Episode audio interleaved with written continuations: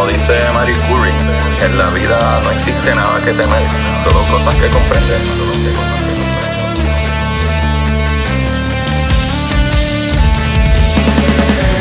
Recuerden correr y buscar la manera de aprender que más le divierta.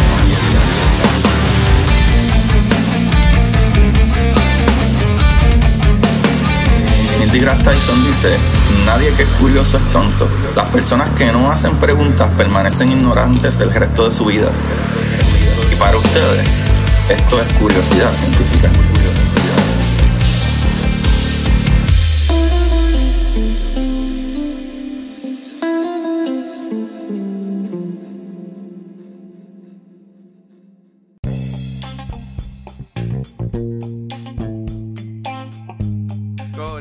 Buenas, ¿cómo están todos? Antes de empezar el capítulo, quiero que sepan que tienen que ir a jaboneradongato.com porque los jabones de Jabonera Don Gato son hechos a mano con ingredientes naturales y seguros para la piel, además que huelen súper ricos, así que no se pierdan la oportunidad, especialmente porque ahora pueden ir a jaboneradongato.com y cuando vayas a pagar, pones el código Curiosidad Científica Podcast para 10% de descuento. Vamos al capítulo.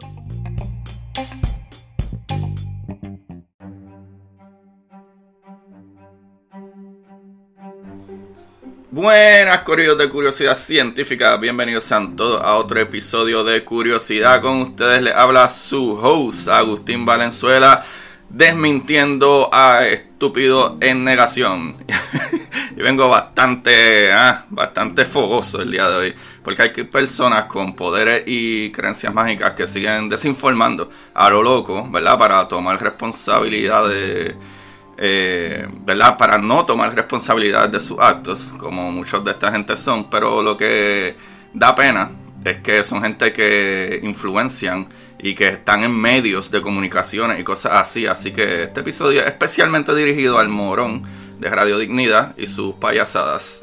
Eh, como todos saben, eh, tenemos que, ¿verdad? Primero comenzar dándole las gracias a todos los que le dan play semana tras semana y, ¿verdad? Y, y, nos apoyan. Y más que eso, a todos los que semana tras semana también eh, comparten estos episodios. Esas son de las cosas más importantes.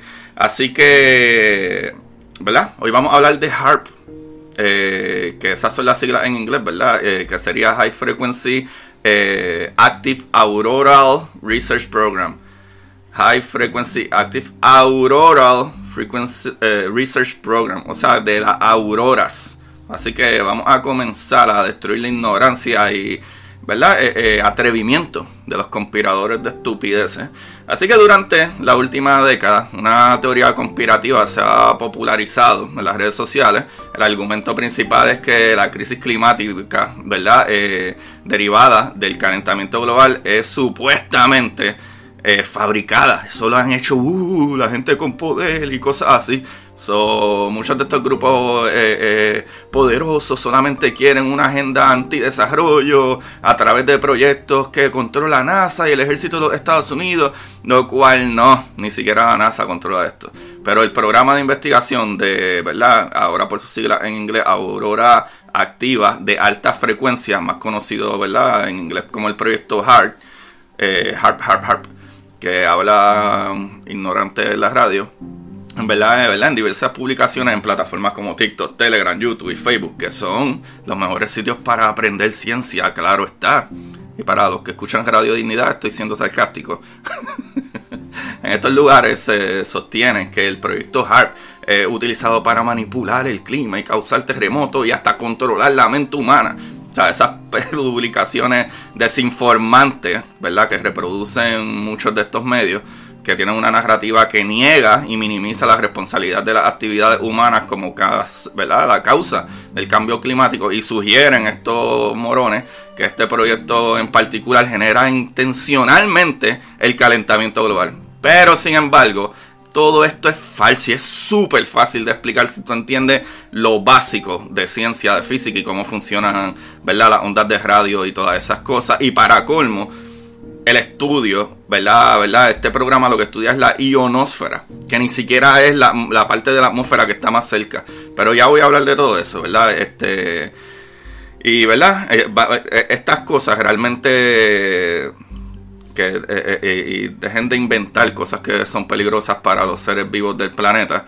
Que, ¿verdad? Así que vamos a, a ver qué es verdaderamente el programa HARP. Y HARP, ¿verdad? Un programa de investigación científica de la Universidad de Alaska, Fairbanks, de los Estados Unidos, que se encarga de estudiar a la ionosfera, que es la capa más externa, la más afuera, la más para el espacio porque hay que explicárselo a estos morones de la manera más boba. Yo sé que mi gente que me escucha regularmente no, pero es para que cuando un morón les diga eso, ustedes le digan, miren, animal, esto es lo que está pasando, ¿verdad? Como explicaron eh, diversos expertos, ¿verdad? Fabricamos tormenta o sequía en cualquier parte del mundo a través de la experimentación en la ionosfera no tiene ninguna base científica. O sea, la mayoría de los fenómenos meteorológicos, como el viento, la lluvia y todas esas cosas, ocurren en la troposfera, o sea, la capa más cercana a la superficie terrestre. El HARP estudia la ionosfera, la más lejana del planeta. ¿Sabe? Y, ¿verdad? ¿Cuál es el proyecto? ¿Verdad? ¿Qué es? ¿Verdad? ¿O qué sería el proyecto HARP?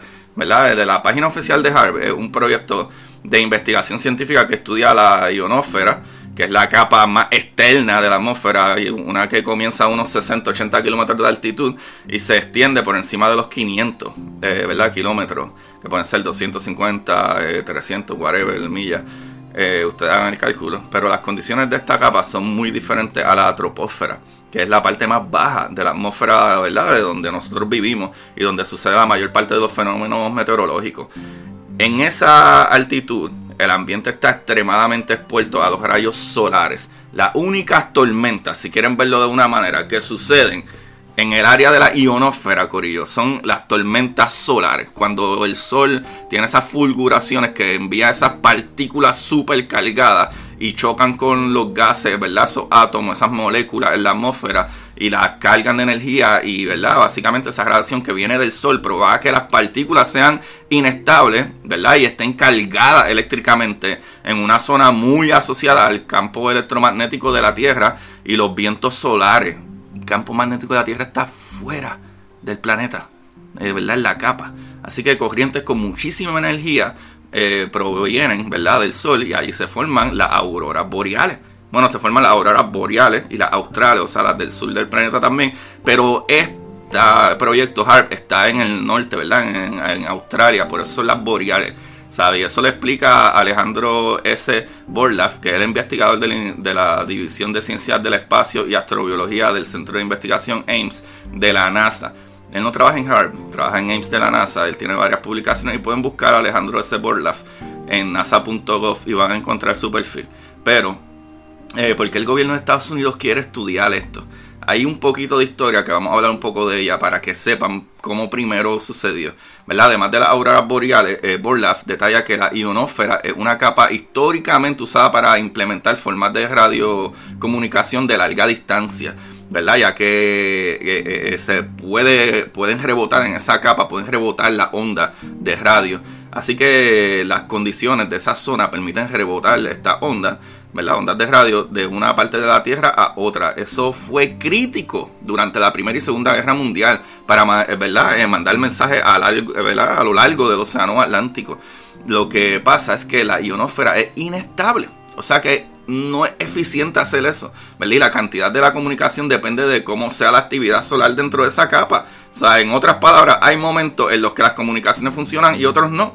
Así que desde la segunda mitad del siglo pasado, se desarrollaron varios proyectos para entender el conocimiento de los efectos de esta parte de la atmósfera en la propagación de estas ondas de radio y así poder mejorar los sistemas de comunicación y vigilancia ¿verdad? Con, fines civiles y de defensa.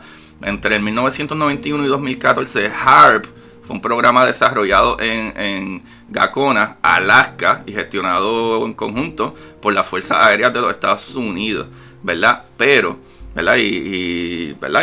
Y, la Armada de los Estados Unidos. Pero su objetivo era investigar las propiedades físicas y eléctricas de la ionosfera, las cuales pueden ser afectadas, ¿verdad? Eh, eh, o pueden afectar a los sistemas de comunicación y navegación militares y civiles. Pero después de su eh, objetivo, o que se trazaron ese objetivo, Esto cambió porque realmente no brega tener una cosa que a veces funciona y otra no. So, por las cuentas que este método de comunicación, al ser inestable, eh, se fue dejando de lado y se usaron los satélites que, ¿verdad? que gravitan aún más arriba de la ionosfera como reemplazo. O sea que ya no necesita, eh, como quien dice, utilizar eh, como conductor, ¿verdad? O, como, o como, ¿verdad? lugar donde emite y corre las frecuencias de radio porque ahora tiene simple y sencillamente eh, satélites allá afuera que, se están moviendo por todo el planeta y envía un mensaje de uno a otro. Así que después del 2015 el equipo de investigación fue transferido a la Universidad de Alaska Fairbanks bajo un acuerdo de asociación educativa, un formato en el que el gobierno dona terreno, infraestructura y otras instituciones por fines educativos. Desde ese momento el objetivo se amplió se busca entender el comportamiento de las partículas inestables en esta capa, ya que puede explicar varios fenómenos que allí suceden. Este, en la actualidad, varias universidades ejecutan experimentos en este centro de investigación, como obviamente la de Alaska, pero Stanford, Penn State, Dartmouth, Cornell, Maryland, eh, Massachusetts, California, Los Ángeles, Claremont o Clemson y Tulsa, Boston College y obviamente MIT, ¿sabe? Todas estas universidades hacen eso y cómo funciona HARP. O sea, el programa se enfoca en llevar a cabo experimentos divididos en dos etapas, ¿verdad? Una activa y una pasiva, porque no todo el tiempo hay rayos del sol golpeando esa ionosfera, o sea que tiene momentos que esa área está pasiva. Durante esta etapa activa, ¿verdad? Se utiliza un instrumento de investigación ionosférica y ¿verdad? un aparato compuesto por 18 antenas que analiza onda electromagnética hacia el cielo, ¿verdad? Eh, o sea que todo lo que hace es analizar estas antenas. Estas ondas se emiten a una frecuencia específica que provoca una mayor vibración de las partículas en la ionosfera, lo que resulta ¿verdad? en un aumento de su temperatura, así ¿verdad? lo explica eh, el físico argentino Peter Alexander, investigador principal del CONICET y especialista en dinámica atmosférica del Instituto de Física de Buenos Aires. Pero según la página del proyecto, ¿verdad? Estos experimentos buscan imitar fenómenos que suceden en la naturaleza, pero con una ¿verdad? fuerza mucho menor. Ahí hay algo importante. ¿verdad? La, radiación de radio tiene una onda muy alargada, o sea que la energía es mucho menor que cuando vienen eh, los rayos del sol, ¿verdad? Estos vientos solares azotan esa atmósfera, que son partículas bien cargadas. Así que en ese eh, sentido, este, el científico de NASA, Borlaug, asegura que puede formar auroras boreales, pero minúsculas. O sea, bien porquerías, porque no tienen la misma energía que las fulguraciones del Sol. Así que gran parte de las teorías conspirativas hablan solo de esta parte del programa, ¿verdad? Como que no envían rayos para allá para hacer X o Y. Para que ustedes sepan, el radiotelescopio agresivo también enviaba ondas de radio.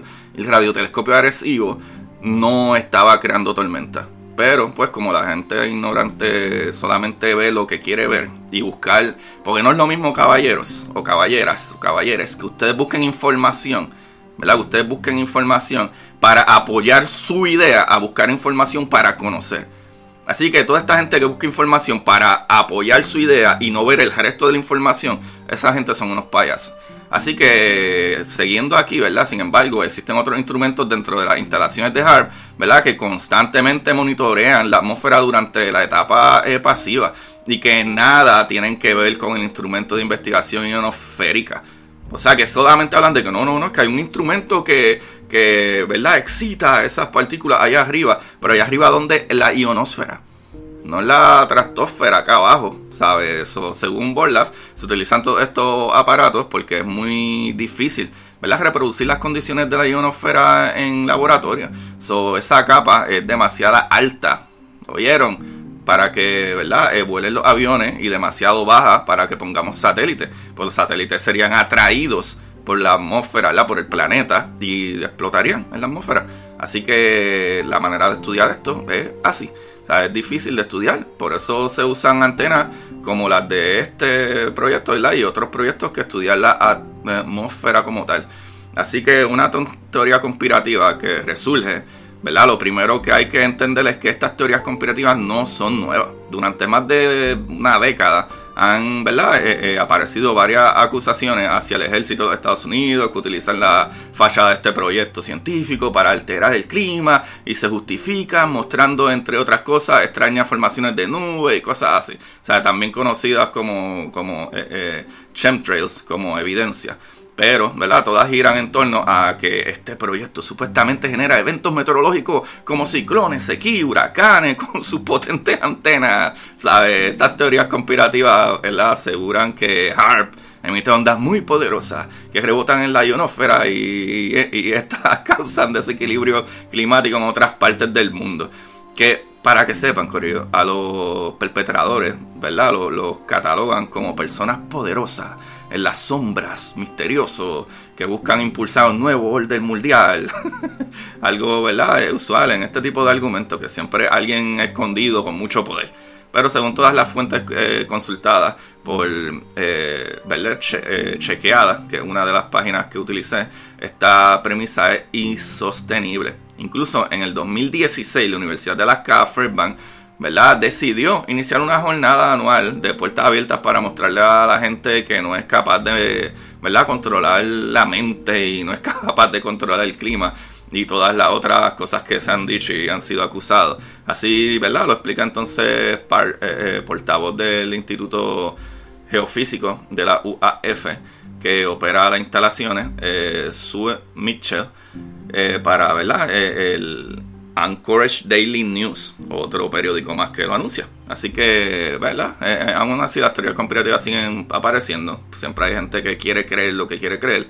Así que chequea ya, ¿verdad? chequeando ya, ¿verdad? desmintió eh, con anterioridad que el proyecto HARP cause terremotos. ¿Verdad? Como dije, pues chequeando en una de las páginas So, no, HARP no afecta al clima, ¿verdad? Borla explica que fabricar tormenta o sequía en cualquier parte del mundo a través de la experimentación de la ionósfera no tiene ninguna base científica. O sea, lo que, esto es verdad, quoting, eh, lo que nosotros llamamos el clima sucede mayoritariamente en la troposfera.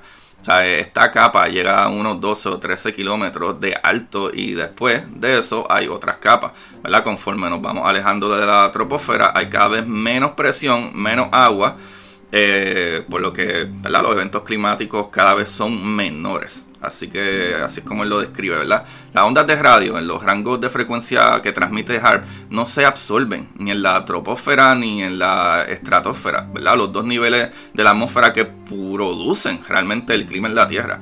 Como no hay, ¿verdad? Interacción, o sea, no hay forma de controlar el clima. Sostiene la web oficial del proyecto, ¿verdad? Del proyecto HARP. Además, ¿verdad? De eso, la formación de tormentas, huracanes, sequías, ¿verdad? Eh, eh, requeriría una inmensa inyección de energía para alterar la presión de la atmósfera. Algo, ¿verdad? Que, que se dice, ¿verdad? Sería imposible de generar con algún instrumento humano. O esa idea difundida en redes sociales sobre HARP necesita, ¿verdad? Necesitaría de una fuente de energía similar a la del Sol. Así que otras premisas que circulan en los. Eh, posteos desinformantes es que HARP puede afectar otras partes del mundo.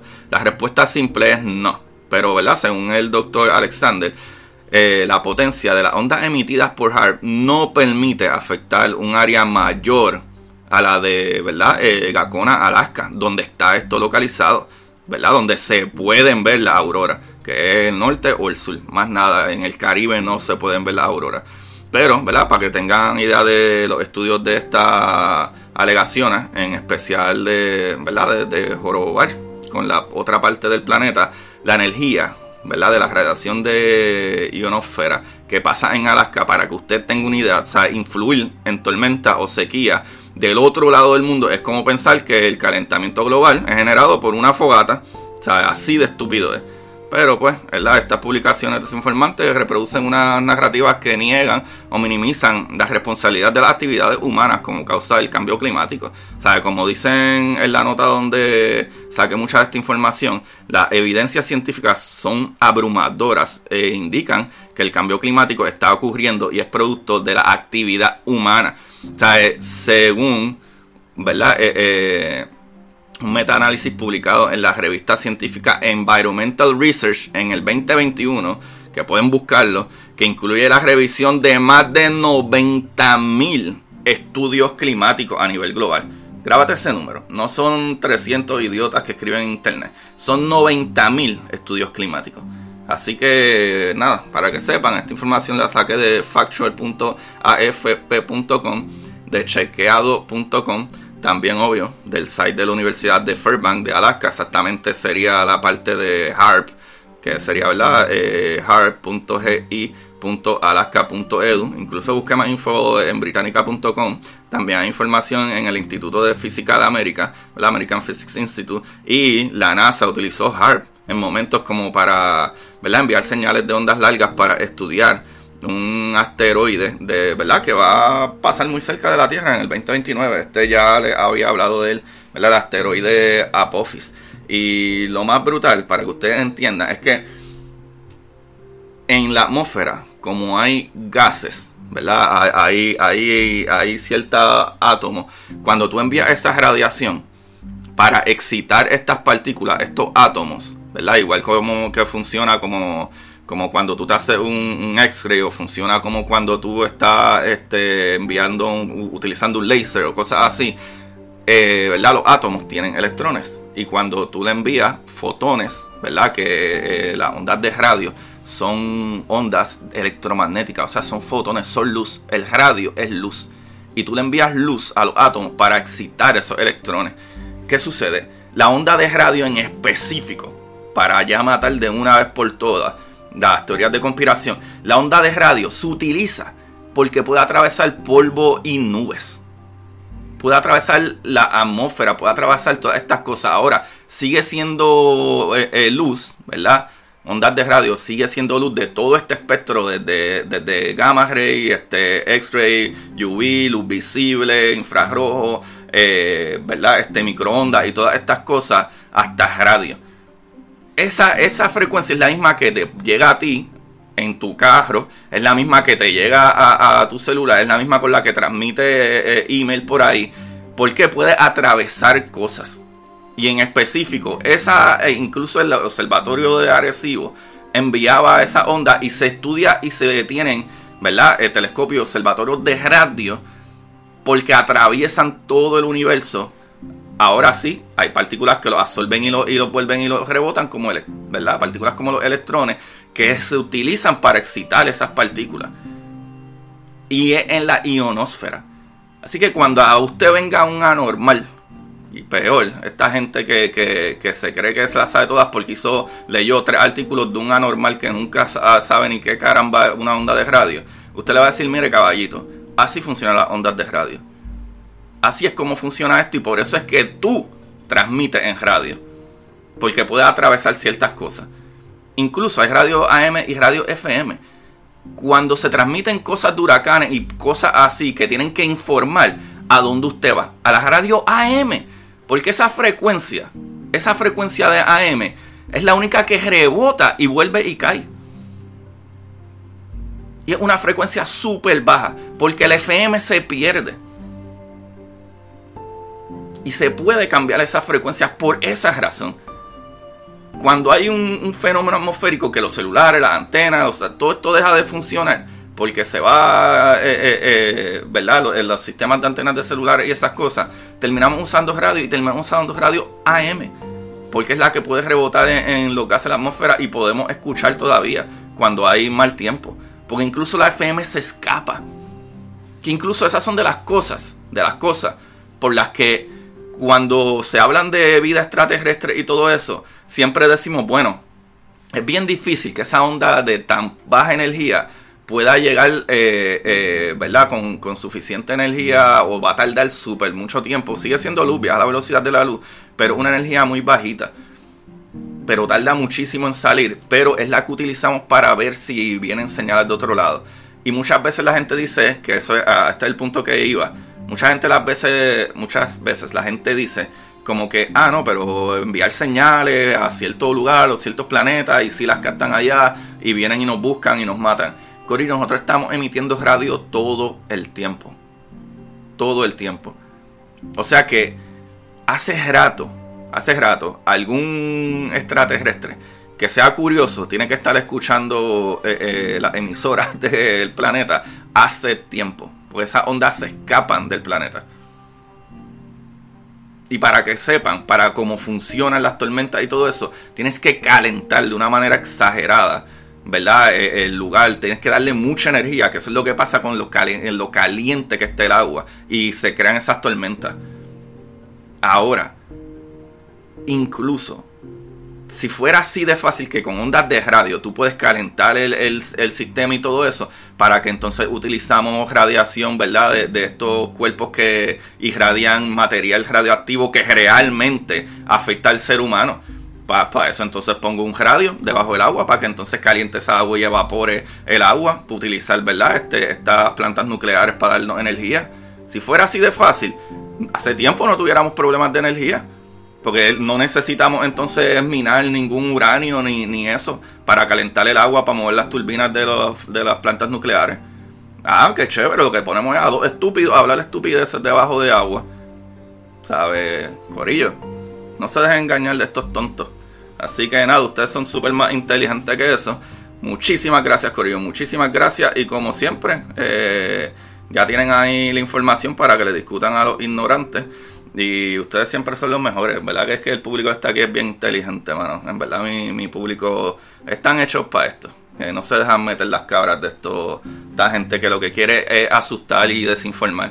Porque el problema de desinformar es que divides a la gente, número uno, y número dos, asusta a la gente. Y la gente vive en miedo.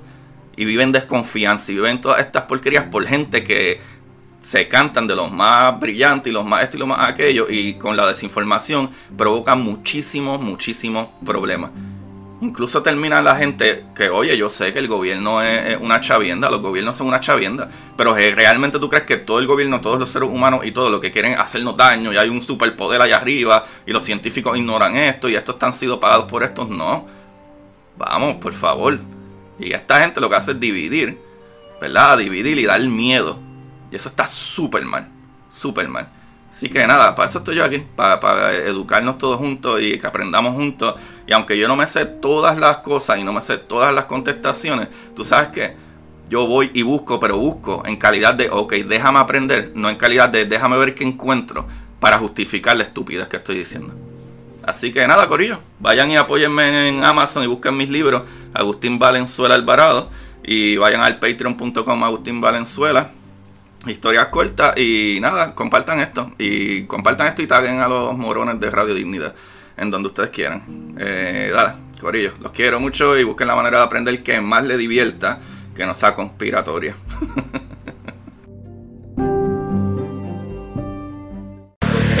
y para ustedes, esto es curiosidad científica.